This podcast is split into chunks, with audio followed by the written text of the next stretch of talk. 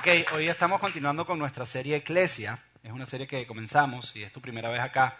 Siempre me gusta decirlo, agarramos un tema por un tiempo y comenzamos a hablar de ese tema por unas cuatro semanas. Discutimos, hablamos y vemos qué es lo que dice Dios en su palabra al respecto de ese tema. Hemos hablado de diferentes cosas y ahora esta semana estamos en nuestra segunda parte de lo que es Eclesia. Ahora, no escogimos este nombre Eclesia porque la iglesia se llama Eclesia. ¿okay? Eh, no es casualidad tampoco que la iglesia se llame Eclesia. Lo escogimos porque Eclesia es el nombre en griego, la palabra que se usa en griego para iglesia, es lo que significa en el original en griego. Eh, y sea lo que sea la experiencia que tú hayas tenido en el pasado, cuando escuchamos la palabra iglesia, hay algo que viene a nuestra mente. Todos tenemos un concepto predeterminado de lo que es una iglesia por experiencias pasadas. Por ejemplo, para mí una iglesia, como les contaba la, la semana pasada, era un edificio. Para mí era el lugar por donde yo pasaba, en el pueblo, donde yo me criaba y pasaba por delante del pueblo y me persinaba porque es que Dios estaba en ese lugar y tenías que de alguna manera saludar a Dios porque Él estaba ahí y si no se ponía molesto contigo. Entonces eso era la iglesia, era la iglesia del pueblo. Entonces vamos a la iglesia y pensamos que eso era la iglesia. Hay otros que su experiencia de iglesia tal vez no es la mejor. Tal vez lo que viviste en una iglesia fue abuso de autoridad. Recuerdo a mi papá una vez fue de domingo a una iglesia católica una iglesia tradicional y parece que tuvo una mala experiencia con el padre en aquel entonces y mi papá más nunca quiso pisar la iglesia por lo que vivió en ese momento. A lo mejor tú viviste algo parecido a eso o a lo mejor incluso en la iglesia protestante viviste algún tipo de abuso de autoridad y tu recuerdo de iglesia tal vez no es el más grato. Pero todo, sea como sea, tenemos un concepto de aquello que es iglesia. Tú piensas en iglesia y ya hay algo que te viene a la mente. Y lo que estamos tratando de hacer con esta serie es redefinir. Estamos tratando de buscar qué es lo que dice Dios realmente acerca de lo que es iglesia. ¿Por qué? Porque te aseguro que el concepto que tú tengas acerca de lo que es una iglesia es completamente diferente a lo que Dios dice en su palabra. La semana pasada estuvimos viendo que iglesia es un movimiento. La iglesia comenzó como un simple movimiento. Un movimiento centrado en una simple idea. ¿Cuál era esa simple idea? Que Jesús es Dios, que murió por nuestros pecados y solamente en Él es salvación y que resucitó. Entonces, la iglesia era un movimiento de personas que tenían una misión, transmitir un mensaje, ¿Cuál era ese mensaje? Ir por todos lados y decirle a todo el mundo, Jesús es Dios, murió por nuestros pecados, en Él hay salvación y Él resucitó. Es eso, simplemente era lo que hacían. Ojo, no había, no había edificios, no había tradiciones, no tenían Biblia, no tenían liturgia, no tenían manera de hacer las cosas. Era simplemente un movimiento, un grupo de personas que salían a contarle a todo el mundo quién era Jesús, lo que Él había hecho y que Él había resucitado. Los historiadores seculares por mucho tiempo han tratado de descubrir cómo es que el movimiento de Jesús y el mensaje de Jesús, después de tantos años, Jesús, un simple carpintero de Galilea, en Jerusalén salió un movimiento, ha salido un movimiento tan grande que ha alcanzado al mundo entero. Y dos mil años después todavía sigue igual de fresco como si hubiera sido ayer. Los historiadores han tratado, los historiadores seculares han tratado de decir cómo es que esto es posible, cómo es que esto se puede lograr, que este movimiento haya llegado a tanto impacto que una tercera parte del mundo hoy día son cristianos. ¿Cómo es que se ha logrado ese movimiento? Y la realidad es que Jesús lo dijo, y lo vimos la semana pasada, que Jesús dijo que la muerte no va a poder prevalecer contra la iglesia. ¿Qué significa? Que van a pasar generaciones y generaciones y generaciones y la iglesia va a continuar. Pero siempre estamos buscando algunos elementos naturales. Y hay un elemento natural que de alguna manera explica por qué la iglesia se ha mantenido como se ha mantenido. Y son lo que denominamos la semana pasada testigos oculares. Personas que vieron, caminaron con Jesús, como Pedro. Pedro caminó con Jesús, lo vio guindado en un madero, pero tres días después lo vio resucitado. Después que lo vio resucitado, estuvo 40 días con él hablando con él. Después Jesús asciende al Padre, que es algo yo sé que para algunos de nosotros es muy difícil de comprender, pero Jesús asciende al Padre, está con el Padre y dos semanas después empieza este gran movimiento. Pedro se levanta, hace su primera predicación y tres mil personas abrazan esta realidad. Tres mil personas se unen a este movimiento. Tres mil personas el primer día de la iglesia. Para aquellas personas que dicen, es que a mí me gustan las iglesias chiquitas. Ok, la iglesia el primer día eran tres mil personas. Para esas personas que dicen, no, no, es que las iglesias chiquitas son más cómodas, te doy un adelanto, vas a tener un problema en el cielo, porque en el cielo va a ser extremadamente grande y van a haber muchas personas. Porque la iglesia es un movimiento grande, es un movimiento que ha abarcado a todo el mundo. Entonces, Jesús, Pedro, Pedro lanza este movimiento y estos testigos oculares empiezan a dar testimonio de que es la iglesia y esto se empieza, se empieza a contagiar y tres mil personas reciben este mensaje. Con el tiempo, con el tiempo entonces llegaron los edificios. Y con los edificios llegaron las tradiciones. Y con las tradiciones llegó el control. Y con el control llegó la jerarquía. Y de alguna manera la iglesia dejó de ser lo que era. La iglesia perdió el sentido que realmente era. La iglesia empezó con un movimiento que era hacia afuera. Eran personas saliendo por todos lados contando y diciéndole a la gente, Jesús es el Hijo de Dios, solamente en Él hay salvación y resucitó al tercer día. La iglesia era eso. Pero cuando empezó el edificio y empezaron a poner jerarquía, la iglesia empezó a tornarse de ser hacia afuera y se empezó a centrar y empezó a hacer algo interno. Y la iglesia empezó a enfocarse hacia adentro, hacia adentro y hacia adentro. Ya la iglesia no contaba el mensaje, sino la iglesia se enfocaba hacia adentro. ¿Cuál es el peligro con eso? El peligro con eso es que las iglesias que están enfocadas hacia adentro son iglesias egocéntricas. Las iglesias que están enfocadas hacia adentro son iglesias egoístas. Las iglesias que se enfocan hacia adentro son tan egoístas y tan egocéntricas que empiezan a juzgar a todas las personas que no son parte de ese círculo. Y muchos de nosotros hemos sido abusados por ese tipo de iglesia. Muchos de nosotros hemos ido a unas iglesias y porque no creemos exactamente todo lo que ellos creen, nos dicen no puede ser parte de esto porque nosotros somos un círculo. Nosotros somos un círculo y es esto lo que tiene que ser. Entonces, la iglesia pasó de ser eso y se empezó a convertir en algo interno, en un círculo interno donde todo era controlado en un círculo interno donde todo era, todo era ahí, todo era ahí. Y de alguna manera eso nos afectó a algunos de nosotros, entre esos yo. Y cuando agarramos la Biblia y leemos el libro de los Hechos, que es cuando nace la iglesia, cuando tú lo agarras tú dices, estas personas son diferentes a lo que yo veo que dice la iglesia. Tú lees el libro y tú dices, ya espérate. Estas personas, lo único que les importaba para ellos reunirse y salir a un movimiento era que todo el mundo creyera que Jesús es Dios. Era lo único que les importaba. Lo único que les importaba era que creyeran que Jesús es Dios, que solamente en Él había salvación y que había resucitado.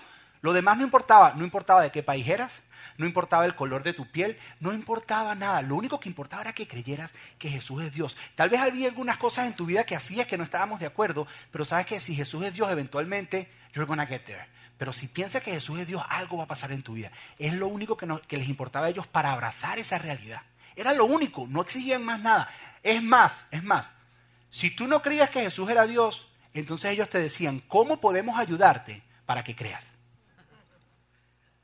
Ellos no decían, ok, si tú no crees, entonces tú eres nuestro enemigo, tú eres el mundo y nosotros la iglesia. Ellos no decían eso. Si tú no creías que Jesús era Dios, ellos decían, ¿qué podemos hacer nosotros para ayudarte?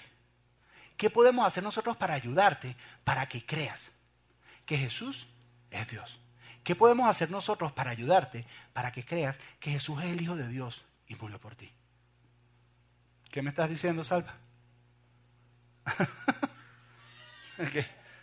¿Qué, me está, ¿Qué podemos hacer para que tú creas que Jesús es el Hijo de Dios? ¿Qué podemos hacer para que creas? ¿Qué podemos hacer? ¿Qué podemos hacer para que tú llegues a creer? Entonces, nuestro sueño aquí en Iglesia Adoral es que nunca nos convirtamos en una iglesia hacia adentro. Nuestro sueño es que siempre seamos una iglesia hacia afuera.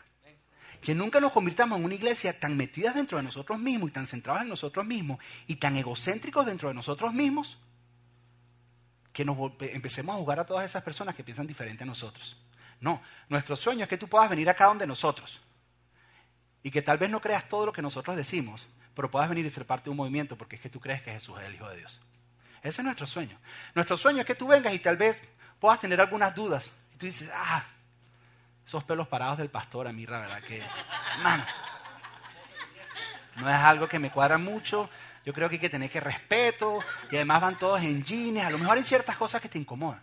Pero que tú puedas sentarte y decir, ¿sabes qué? De lo que hacen ahí, ahí yo me siento en casa. De lo que hacen ahí, hay algunas cosas que yo puedo aplicar a mi vida y me sirven. ¿Sabes qué? Ir ahí le hace bien a mi familia. Y poco a poco irte exponiendo. Es más, nos atrevemos a decir que si tú empiezas a venir y no crees que Jesús es Dios, te preguntamos, ¿qué podemos hacer para ayudarte para que creas? Porque es que lo, mejor que nos ha pasado a nosotros es entender que Jesús es Dios. ¿Sí Entonces, eso es nuestro anhelo como iglesia. Nuestro anhelo como iglesia es mantenernos enfocados y en línea con la visión original de lo que era la iglesia. Uno de los termómetros para poder saber, para poder entender si estamos enfocados hacia afuera o estamos enfocados hacia adentro, uno de los indicadores para saber si nuestro enfoque es hacia afuera como iglesia o es hacia adentro es la manera en que la iglesia ora. La manera en que nosotros oramos indica si nuestro enfoque es hacia afuera o hacia adentro. Si ves, la oración indica si la iglesia está enfocada. Yo creo que escribí una frase. Ah, ok, era eso lo que. Ok. La oración de una iglesia indica el enfoque de la iglesia. Si ves, la oración de una iglesia indica el enfoque de la iglesia. Y cuando digo la oración de una iglesia me refiero a los líderes de la iglesia, pero me refiero a ustedes.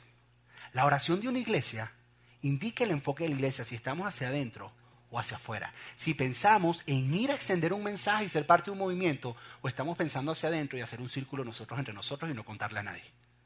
La oración de una iglesia es lo que de alguna manera indica eso, es uno de los indicadores. Ahora, quiero que te detengas por un momento, porque una de las cosas que vamos a hacer hoy es ver la primera oración que hizo la iglesia primitiva. La primera oración que ellos hicieron y ver cómo podemos aprender de eso. Pero antes de eso, quiero que pienses por un momento en cómo oras tú, si es que oras, ¿no? En cómo oras tú. Nuestras oraciones, por lo general, por lo general, hay unas excepciones, hay unos altos y unos bajos, por el promedio, la mayoría de nuestras oraciones están enfocadas en nosotros. Los únicos beneficiarios de nuestras oraciones somos nosotros, más nadie. Nosotros oramos por tres cosas. Oramos por nosotros, oramos por nuestra familia, Y oramos por una o dos personas que están en necesidad o enfermas que conocemos. Por lo general esas son nuestras oraciones. Y cuando oramos por nosotros, hacemos oraciones que no requieren que Dios intervenga. Como por ejemplo, vas a hacer un viaje y dices, Señor, te pido, Señor, te pido que, que nos guardes, Señor. Que nos cuides, papá. A lo que yo respondo, ponte el cinturón de seguridad, ¿ok? Cumple con todas las leyes del tránsito, ¿ok? No pases el límite de velocidad y te aseguro, te aseguro que no te va a pasar nada. No es que Dios dice, uy, ahora cómo lo voy a salvar, hermano. Van a, van a viajar 15 minutos de aquí al Publix. ¿Cómo van a hacer, hermano? No. Es más, muchos de nosotros oramos de esta manera, Señor, tengo un examen, papá. ¿Será que tú me puedes ayudar a pasarlo? A sacar una A. Mira, los ateos no oran y sacan A. Los ateos no oran y sacan A en los exámenes. Si quieres, deja de orar y ponte a estudiar y vas a sacar una A, te lo aseguro. ¿Sí? Nuestras oraciones son enfocadas. Hay, hay otra, hay otra. Oramos y decimos, Señor, tengo una fiesta este fin de semana. ¿Me puedes ayudar a bajar unas libritas para este fin de semana? Es que tengo ese vestido, Señor. Tengo ese vestido. ¿Será que me ayuda Dios? Eso es un poquito más hacia las mujeres, ¿no? Los hombres no oramos eso. Señor, ¿será que me ayudas? Come, come, come de una manera saludable y baja del vestido te va a quedar. ¿Sí ves? Pero ese es el tipo de oraciones que nosotros hacemos. ¿Qué pasó? si no, cómprate una fa, exacto, y no está de alguna manera no es que Dios dice, uy, ¿cómo voy a hacer? Espérate, espérate, espérate, estoy temblando y ¿cómo voy a hacer esto? Yo creo que Dios de alguna manera dice, ok, ora algo que necesite de mi poder. Mi poder está a tu disposición. Haz una oración de una manera que mi poder tenga que intervenir. Ponte a pensar, si Dios, ya se está acabando el 2012, si Dios te hubiera concedido todas las oraciones que tú oraste este año, todas las oraciones que tú oraste este año, ¿quién hubiera sido el único beneficiado de esas oraciones? Tú. Tú y a lo mejor un familiar. Ojo, si tú hubieras hecho tu oración este año, a lo mejor algunos solteros estarían casados, porque a lo mejor hubieran orado el Señor, este es el año que me caso, todo el New Year's Resolution es lo mismo. ¿Ok? A lo mejor algunos casados, si Dios te lo hubiera cumplido, estuviera soltero. Le hubieras dicho, Señor, dame una máquina del tiempo para poder ir para atrás y no poder cometer ese error. Señor, ayúdame. ¿Ok? Si Dios hubiera cometido, si Dios te hubiera cumplido todas las oraciones, es más, es más, es más. Si Dios te hubiera cumplido todas las oraciones de este año, si Dios te hubiera cumplido todas las oraciones de este año, a lo mejor tendrías un mejor carro. A lo mejor tendrías un mejor trabajo, a lo mejor, y lo sé, a lo mejor algunos de ustedes, porque sé que esto lo han pedido a Dios, a lo mejor si hubieran ganado la loto. Piden a Dios, van al letrero y dicen, Señor, ojalá me gane la loto. Nadie compra el ticket, pero dice, Señor, algún día ojalá me la gane. No te estoy diciendo que compres el ticket, no te estoy diciendo que me voy a la loto. Pero eso, eso es lo que le pedimos a Dios. Y mi preocupación como pastor es que después de mucho tiempo que nos mantengamos orando este tipo de oraciones egoístas y egocéntricas, vamos a empezar a ser cristianos egoístas y egocéntricos. Vamos a, empezar a ser cristianos que nos enfoquemos en nosotros nada más y no nos van a importar las demás personas. Y si esta iglesia se llena de cristianos egoístas y egocéntricos, la iglesia de una que va a pasar va a empezar a dejar de ser así y va a empezar a ser una iglesia cerrada hacia adentro, donde lo único que pedimos es para nosotros. Y no nos importa las personas que están afuera que necesitan un mensaje de parte de Dios. Entonces, esa es mi preocupación. Yo creo que Dios nos ha llamado para algo más grande. Eso es lo que yo creo. Yo creo que Dios nos ha llamado para ser parte de este movimiento de iglesia, donde vayamos por el mundo, dejarle saber a las personas que Jesús es el Hijo de Dios, que solamente en él, en él hay salvación y que resucitó, que Él no está muerto, que Él está vivo. ¿Por qué la resurrección? Porque la resurrección es evidencia de quién es Jesús, de que Él es Dios. que Él venció la muerte. Por eso es tan importante la resurrección. Ahora, ahorita vamos a ver la primera oración de la iglesia, pero antes de eso, quiero que recordemos un poco qué fue lo que vimos la semana pasada. La semana pasada, una de las cosas que vimos es que Pedro predica el primer sermón de la iglesia. ¿Se acuerdan de eso? Y tres mil personas vinieron a convertirse. Ahora, unas semanas más tarde, Pedro entra al templo a orar. Ahora, cuando digo templo, no es que estaba yendo a la iglesia porque ellos no tenían templo. Cuando digo templo, era el templo judío, el templo donde la vida religiosa judía era donde era el centro de la vida religiosa judía. Era ahí donde ellos iban a orar. ¿Okay? Es donde está ahorita la mezquita. Bueno, en ese entonces era el templo, era el templo judío. Entonces Jesús iba de camino, perdón, Pedro iba de camino al templo con Juan, iban entrando a orar. Y cuando van entrando a orar, se encuentran, se encuentran a un paralítico en la puerta. Dicen, en la puerta de la hermosa había un paralítico. Y un paralítico que estaba pidiendo su costumbre y la manera en que él vivía, y si él se sostenía en la vida, era que pedía limosna. Y él estaba ahí con su latica, pidiendo que la gente le diera algo de dinero para él poder comer. Pedro lo ve y lo mira y le dice, ¿sabes qué? No tengo dinero, pero tengo algo mejor. Y lo toma de la mano. Y le dice, colócate de pie y sé sano en el nombre de Jesús. Y este hombre dice la Biblia que literalmente se puso a brincar y a danzar de alegría. Ahora, ahora yo quiero que tú te imagines qué fue lo que pasó. Pedro y Juan entran a la iglesia y este man está atrás de ellos brincando. Yes, yes, estoy, estoy sano, estoy sano. Y de alguna manera, pongámosle al, al, man paralítico Jimmy. De alguna manera todo el mundo empezó a decir, hey, pero ese es el Jimmy. Ese no es el Jimmy. El Jimmy que conocemos de chiquitico que siempre estaba pidiendo dinero en la puerta. Miren, Jimmy Jimmy está caminando, Jimmy está brincando. Y Jimmy les empieza a contar, le empieza a decir, ellos me sanaron. Y de repente se arma una revolución dentro del templo. La revolución anterior había sido fuera en la calle. Ahora, dos semanas después, dentro del templo hay una revolución. Y Pedro no se aguanta. Pero dice, este es el momento para la segunda predicación.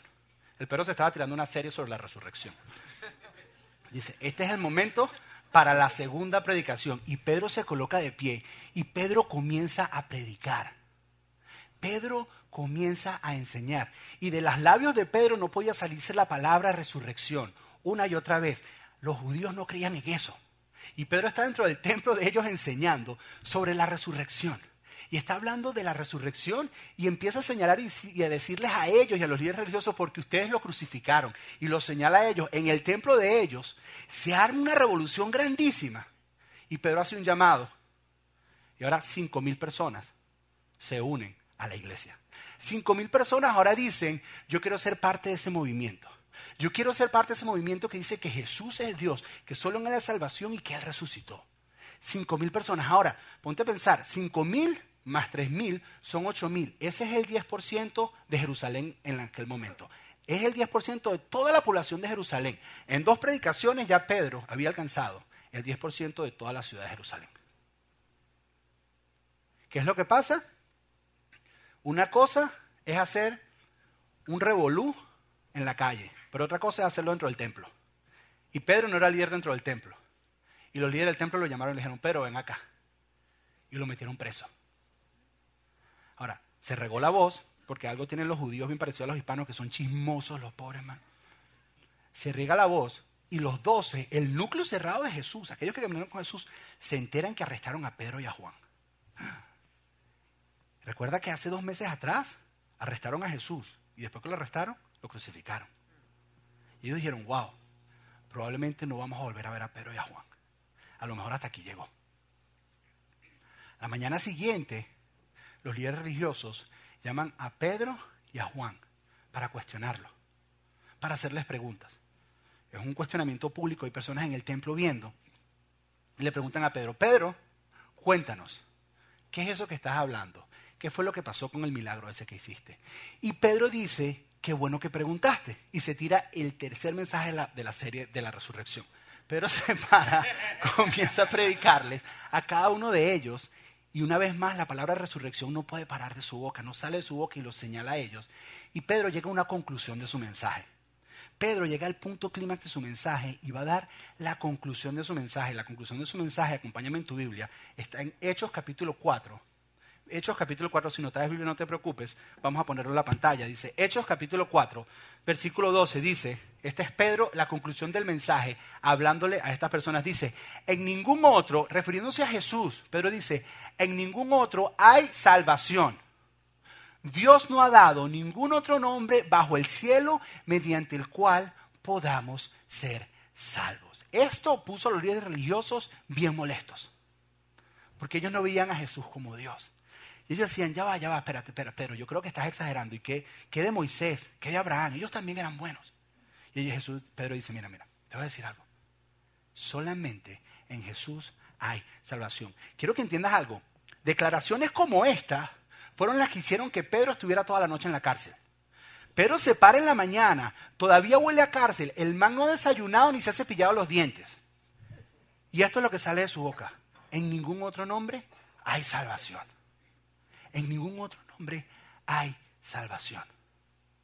No hay salvación en ningún otro nombre.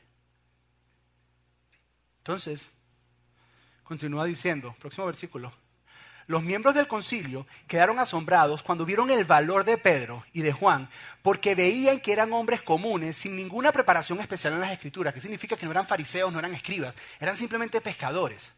No conocían bien la Torá, no conocían bien la ley de ellos. Y dice, pero vieron el valor y miren lo que pasa. Continúa diciendo, dice, sin embargo, dado a que podían ver allí de pie entre ellos al hombre que había sido sanado, Jimmy estaba ahí. Jimmy estaba de pie el día anterior y Jimmy continuaba de pie el día después. Es más, yo creo que Jimmy esa noche no durmió. Yo creo que como nunca había caminado, Jimmy se pasó toda la noche caminando. E, esa, es mi hipótesis. Es más, es más. Yo creo que Jimmy si durmió, durmió parado para no acostarse. No vaya a hacer cosas. Cuando se despierte, quede otra vez paradito. yo creo que él durmió parado. Eso es lo que yo, yo creo que Jimmy durmió de pie. Pero Jimmy estaba ahí. Y ellos no podían hacer mucho porque si ellos acababan de hacer un milagro que atestificaba o daba testimonio de lo que ellos habían hecho y del poder. Jimmy estaba ahí y ellos no podían decir, no pueden hacer eso más, o no podían decir, eh, ustedes son unos mentirosos. ¿Por qué? Porque había acabado una sanidad el día anterior y todo el mundo lo había visto.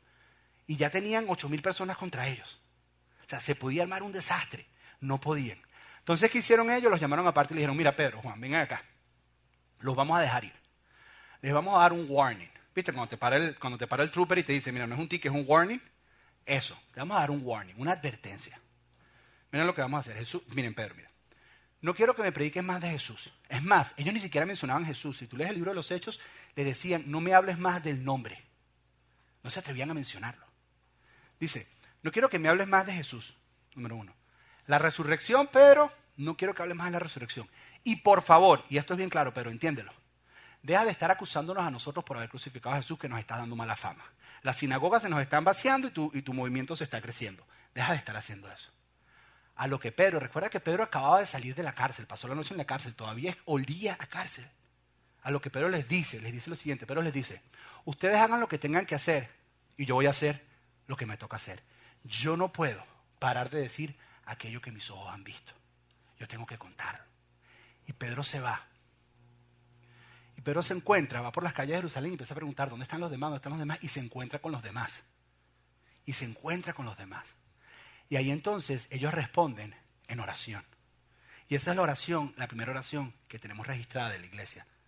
Antes de ver esa oración, yo quiero que tú te imagines cómo hubiéramos respondido nosotros a una situación como esa. ¿Cómo hubiéramos respondido nosotros a situación como esa? Hubiéramos dicho algo como esto. Ok, Pedro Juan llegaron, se aliviaron, wow, qué alivio, man, brother, y se dan el abrazo, el famoso abrazo de brother, brother, y se dan el abrazo, chamo, están ahí, súper chévere, wow, qué alivio, qué bien nos sentimos, están vivos, pensamos que más nunca los íbamos a ver. Entonces dice, ok, vamos a orar, así hubiéramos orado nosotros. Y nos tomamos la mano y decimos, Señor, Señor, coloca ángeles a nuestro alrededor. Hubiéramos orado por protección. Señor, pon un vallado a nuestro alrededor. Nos cubrimos, Señor, con tu sangre y protégenos, que no nos toquen, Señor. Y después de eso, como son bien prácticos, como somos bien prácticos en clase de dijeron, ok, ya oramos, ok, tengamos una reunión, vengan para acá. Y dijeron, ok, Pedro y Juan, tenemos que hablar con ustedes, vengan un momentico. Miren, porque tienen que entender algo. Pedro y Juan, en, el movimiento de la, iglesia cuando comenzó, era Jesús, Pedro y Juan y todos los demás. A Pedro y Juan eran clave eran, personas, eran, eran personajes principales en todo este movimiento. Entonces, lo primero que dijeron, ok, hay tres cosas que tenemos que hacer, chicos. Hicimos una reunión estratégica y hay tres cosas que vamos a hacer. Dijeron, Pedro y Juan no pueden volver a viajar juntos. No podemos tomarnos el riesgo de perderlos a los dos. Eh, pero si tú vas a salir, Juan se tiene que quedar en los headquarters.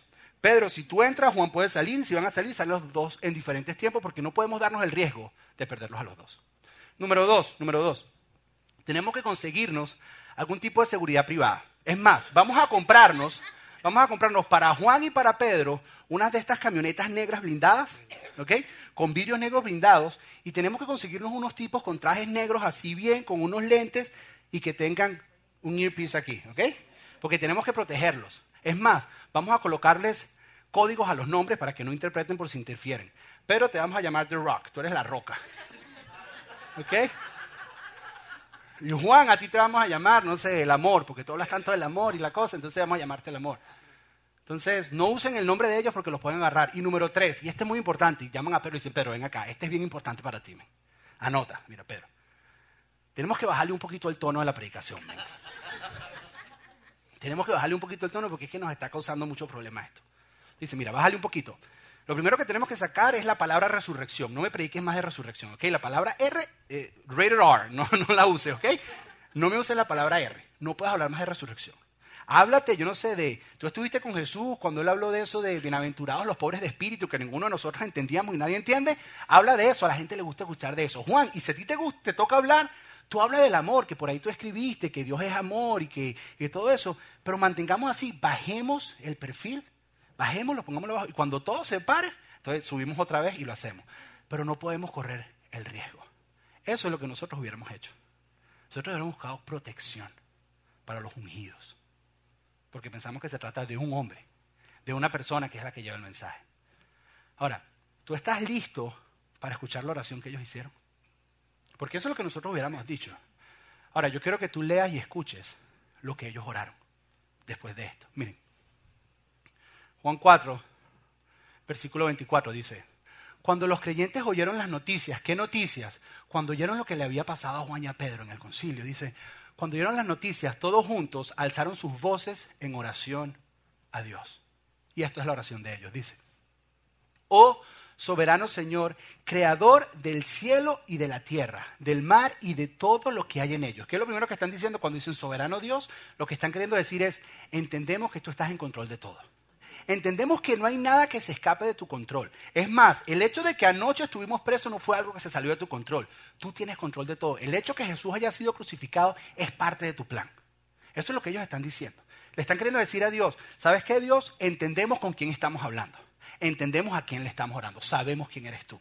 Dicen, soberano Dios, continúa diciendo, hace mucho tiempo tú hablaste por tu Espíritu Santo mediante nuestro antepasado David, tu siervo, y dijiste esto. ¿Qué están queriendo decir? Ellos van a hacer una cita del Antiguo Testamento en referente a algo que acaba de ocurrir hace, meses, hace dos meses atrás. Es la crucifixión de Jesús.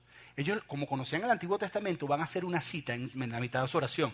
Y citan uno de los salmos que dice así. ¿Por qué están tan enojadas las naciones? ¿Por qué perdieron el tiempo en planes inútiles?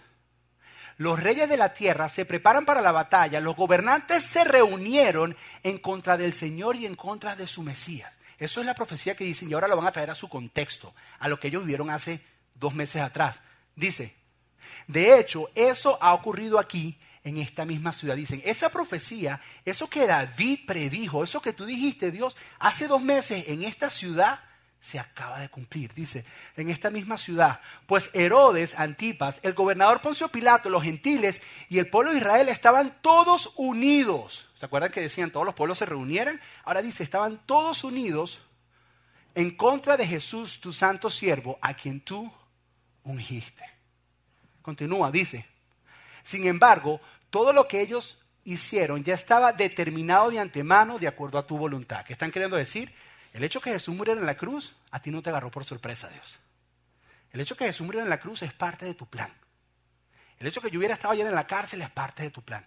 Todo es parte de tu plan. Tú controlas todo, no hay nada que se salga de tu control. Y ahora viene la parte de la oración donde le van a pedir a Dios. Es la parte Señor, dame, dame, dame. Esa parte que nosotros decimos, Señor, dame más dinero, Señor, dame un nuevo trabajo, Señor, dame esa parte, dame un nuevo esposo, no, un nuevo esposo no puedes, dame un esposo, Señor. Esa parte de la oración, la parte de dame, dame, dame. Aquí es donde ellos van a pedir. Ya dijeron que Dios es grande, ya oraron a Dios, ya proclamaron sus grandezas, ya citaron la Biblia. Y aquí es donde van a pedir. Ahora, mira lo que ellos van a pedir. Dice, y ahora, oh Señor, escucha sus amenazas y danos a nosotros tus siervos mucho valor al predicar tu palabra. Espera, espera, espera, espera, espera, espera, espera, Pedro, Pedro, Pedro, Pedro, Pedro. No es por quererte dar del machito tú que está predicando en el templo y valor y la cosa que pasaste la noche en la cárcel. Espérate, Pedro, Pedro. ¿No es esto lo que nos ha metido en todo este problema? Tú queriendo ser el valiente. Quiero que pienses por un momento, ¿cuándo fue la última vez que tú oraste por valor para predicarle a otros? Es más, en tu vocabulario de oración está esa frase, Señor, dame valor para predicar a otro. Señor, dame valor para llegar a mi trabajo y hablar de ti. Dame valor para ir a mis familiares que no conocen de ti y poderles hablar. Dame valor, Señor, para en el área donde me estoy desarrollando entre mis amigos poder hablar de ti. Es parte de tu vocabulario de oración. ¿Cuándo fue la última vez que tú oraste por valor? Que tú le pediste, ¿sabes qué, Señor? Dame valor para yo ir y hablar de ti. Debido a que ellos hacían este tipo de oración, es que el mensaje de Cristo ha llegado hasta el día de hoy. Personas que no se amedrentaron cuando había amenazas y se pararon con valor y mantuvieron el mensaje de Jesús vivo. Y ellos dijeron, Señor, danos valor para hablar de ti, para predicar tu palabra. Ahora, pidieron otra cosa. Ahora, prepárate para esto. ¿Ok? Pidieron otra cosa. No sé si estás listo para escuchar esto. Pero ellos pidieron otra cosa y nos danos valor. Y lo próximo que pidieron es, extiende tu mano con poder sanador, que se hagan señales milagrosas y maravillas por medio del nombre de tu santo siervo Jesús. ¿Cuándo fue la última vez, si es que alguna vez lo has orado, que tú le dijiste a Dios, Señor, extiende tu mano con poder sanador y milagroso? Ya va, espérate, José, yo no voy para ese tipo de iglesia, amén. Ese tipo de iglesia me... Ah, donde brincan, saltan, se caen. No, bro, no, no, no. Fíjense, el problema con el poder sanador para señales y milagros, el problema con eso, y por eso nos parece tan creepy, es porque eso no está supuesto a hacerse dentro de la iglesia. ¿Para qué ellos estaban pidiendo eso? Para salir a la comunidad y hacer señales y milagros. No era para estar dentro de la iglesia, hacer un espectáculo, todos cantamos, se caen, se caen, se sanan. No, no era para eso. Porque los que están dentro de la iglesia ya creen y saben. Son los que están afuera los que no creen y saben. Entonces, el poder y las señales y milagros no es para hacer un show. El poder y las señales y milagros, ojo, ojo, ojo, el propósito es más. El propósito no es ni siquiera la persona que se sana. El propósito del milagro es la persona que se sana. El propósito del milagro es que la gente diga, wow, esto únicamente lo pudo haber hecho Dios. Es lo único. ¿Por qué lo sé? Porque las personas que se sanan después se mueren. Jimmy, Jimmy no está por ahí caminando diciendo, wow, Pedro me sanó y no me ha enfermado más nunca. No, Jimmy murió. Pero Dios lo usó para que cinco mil personas creyeran. ¿Sí ves? El propósito del milagro y de que Dios se mueva con sanidad y milagro, es para que las personas digan, wow, eso es únicamente, eso únicamente, únicamente lo pudo haber hecho Dios. Cuéntame acerca de tu Dios, cuéntame acerca de Jesús. El problema es que esto lo hemos hecho solamente dentro de la iglesia. Es pedirle a Dios, Señor, dame valor y pudieras extender tu mano para hacer señales y milagros a través de mí. Para que personas que no creen puedan voltear sus ojos y empezarte a mirar a ti. Pudieras extender tu mano. ¿Qué pasaría? ¿Qué pasaría? ¿Qué pasaría si nosotros como iglesia empezáramos a agregar esto a nuestro vocabulario de oración? No te estoy pidiendo que quites nada. Sigue orando porque gane el Miami Heat esta temporada. Sigue orando no sé, por los Leones del Caracas, si sigues la temporada de, de, béisbol allá, sigue orando por lo que tú quieras. Tú sigue orando, pero agrega a tus oraciones estas dos peticiones. A tus oraciones, ¿qué pasaría si tú agregas a tus oraciones estas peticiones? Que tú digas, Señor, dame valor. Dame valor para cuando se abran oportunidades, yo pueda hablar de ti. Señor, dame valor para poder llegar donde mis amigos y hablar de ti. Dame valor, dame valor para que yo pueda en mi trabajo, dar testimonio de ti. Que hayan oportunidades y yo las vea. Y después le digas, ¿qué pasaría si le empiezas a decir, Señor, y sé sincero y le dices, esto me asusta, esto es medio creepy para mí. Pero ¿será que tú puedes extender tu mano? ¿Será que tú puedes alcanzarme a mí? Y a través de mí, ¿será que es posible que tú puedas extender tu mano? Y a través de mí empezar a hacer señales, milagros y maravillas para, pues, para que personas que no te conocen o que han desviado su mirada de ti vuelvan otra vez a voltear los ojos hacia ti. ¿Qué pasaría si nosotros oráramos así? Si agregáramos eso a nuestra oración. Cierra tus ojos ahí donde estás y quiero que escuches esto.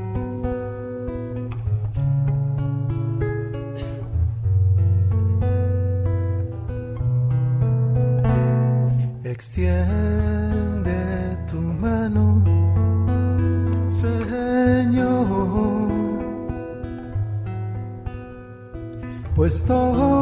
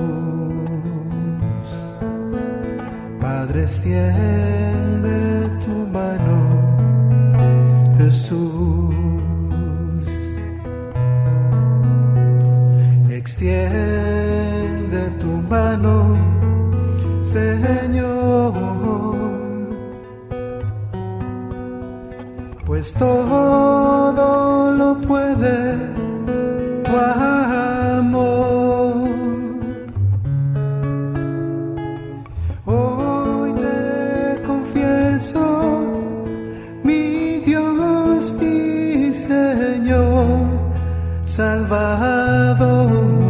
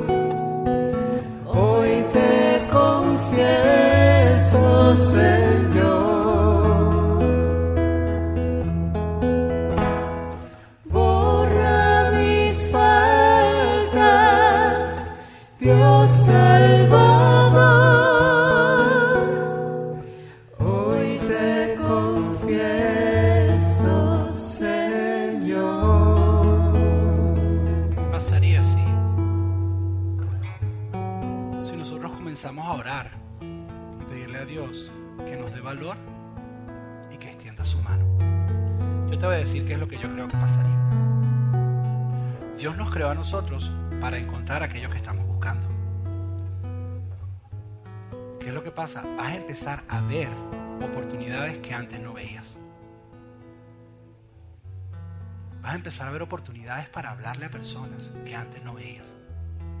Dios te las va a poner. No solo eso. Dios va a poner y va a empezar a hacer a través de ti cosas que antes nunca ha hecho. Dios va a empezar a hacer milagros y maravillas a través de ti. Ojo, cuando digo que Dios me dé valor y haga señales y maravillas, no te estoy hablando de que te conviertas ahora en un cristiano de estos creepy que andan con la Biblia bajo el brazo, vestido y asustando a todo el mundo, no. Fíjate, te voy a dar un ejemplo para ilustrar esto.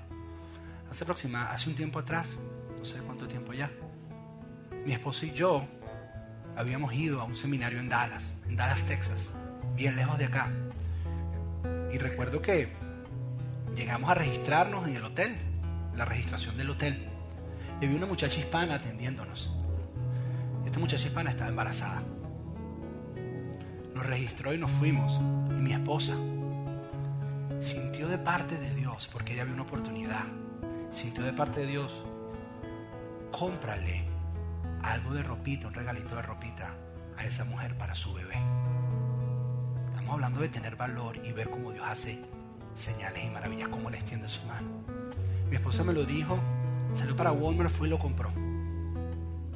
Llegó la mañana siguiente, donde esta mujer, hispana, y mi esposa le entrega y le dice, mire, tengo un regalito de parte de Dios para ti. Y la mujer, porque en ese momento Dios extendió su mano, y esta mujer comenzó a llorar. Comenzó a llorar y comenzó a llorar. Si ves, yo no estoy hablando de que se va a caer, yo no estoy, no, no. La mujer comenzó a llorar y le dijo a mi esposa, tengo seis meses de embarazo, siete meses, no recuerdo cuánto. Y mi hijo no tiene su primera ropita porque no he podido comprársela. No sé cuál era la historia del esposo, pero... Ah, el hijo. El esposo tenía cáncer. El esposo tenía cáncer y no habían podido. Y esta mujer comienza a llorar. ¿Sí ves?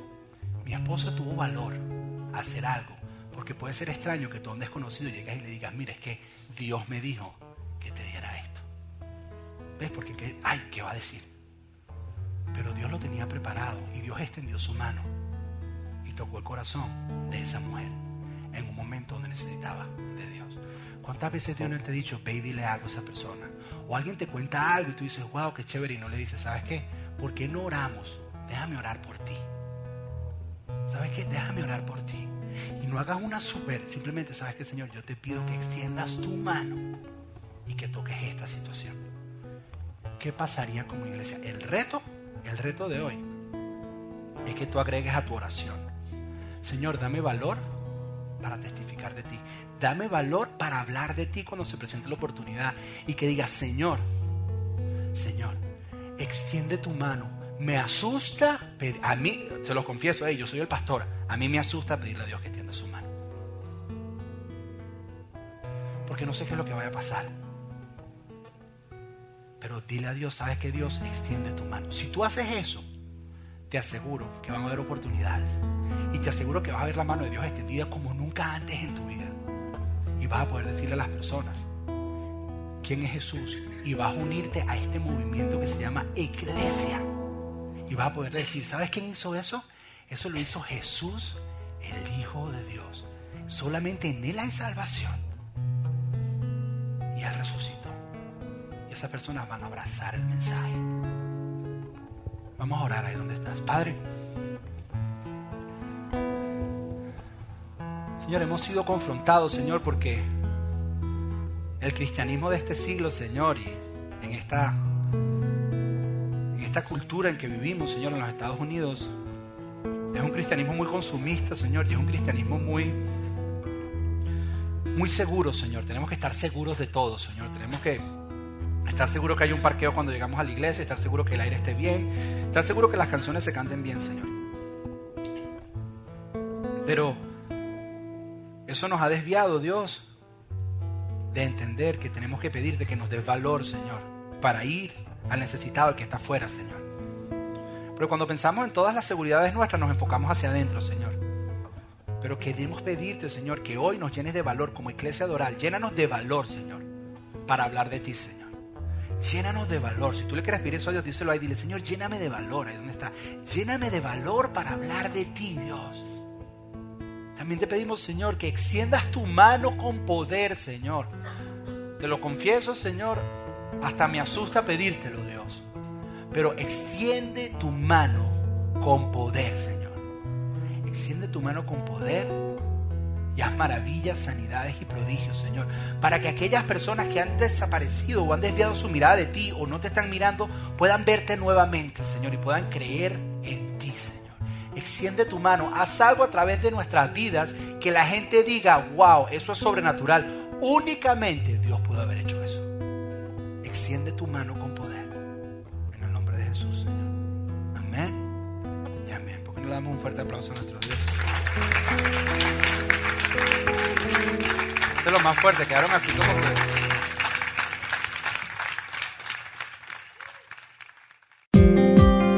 Gracias por escuchar Eclesia Doral Podcast. Para más información acerca de nuestras reuniones y horarios, visita nuestra página web al www.eclesiadoral.org.